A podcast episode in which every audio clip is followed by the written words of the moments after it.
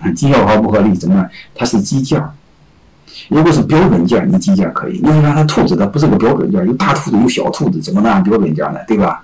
你要生产一个标准件的话，你比如生产一瓶啤酒，啊，生产一双鞋，嗯，只要合格的前提下，每双多少钱？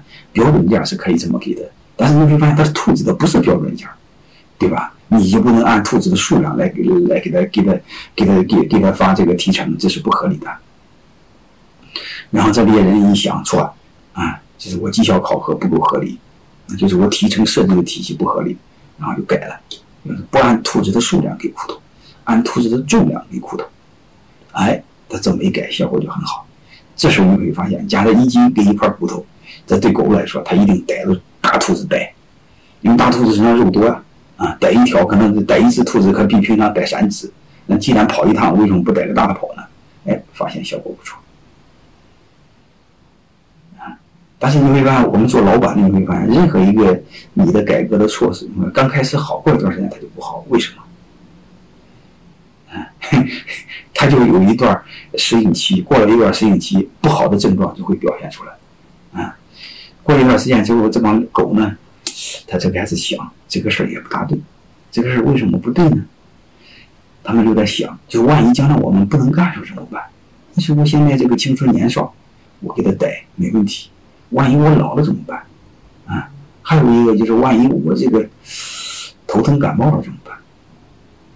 后来这个想象猎，这就给猎人提出来，嗯，猎人想也有道理，是吧？你不能光让人干活呀，人家也得休过假了，是吧？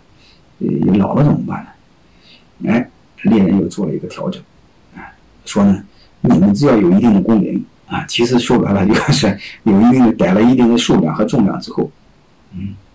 你们即便是逮不到兔子，啊，你们每顿饭还要得到基本的骨头。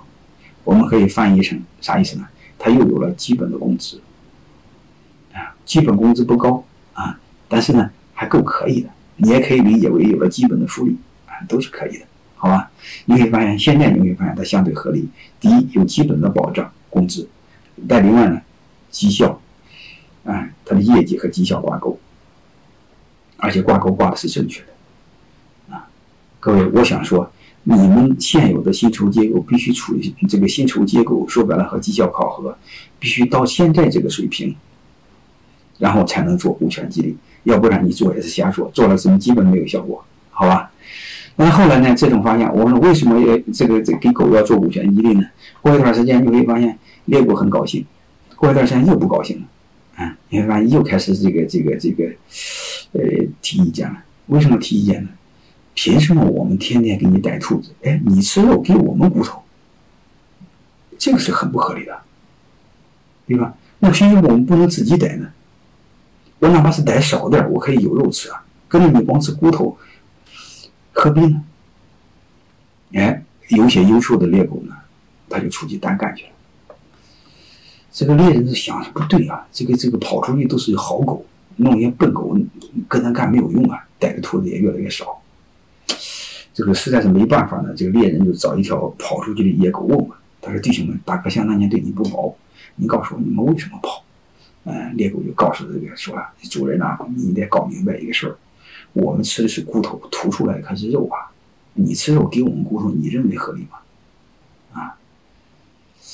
然后接着又说：“让我们出去也不一定好，出去我们不会，我们没有枪，所以有时候逮着，有时候也逮不着。”啊。所以我们有时候也也也也很怀念我们的过去，但是呢，既然出来了就出来了啊，有时候还会吃的很好啊。这个猎人一想，他们说的也有道理啊，然后又开始进行彻底的改革，规定呢，就是除了他们逮了兔子之后呢，他们可以拿到兔肉的一定的百分比啊，而且随随着服务年限的加强啊，你比如到了一定工龄之后呢。而且还有权分享猎人得到那一块的一定的百分比，你就可以理解吧？啊，逮一斤兔子，啊，逮一斤肉兔肉，啊，给你十个点，啊，过了五年之后，只要考核合格，啊，猎人得到的那个兔肉那部分，啊，每一斤还可以再给你们十个点，你就可以这么理解就好了，啊，这个就相当于猎人给猎狗实行了什么样的激励措施？第一，给了奖金；第二，给了股权激励。所以你会发现，这个背后就开始变得有意思了。所以我想说，就是我们的薪酬机构基本要扎实合理，再做股权激励，效果会更好。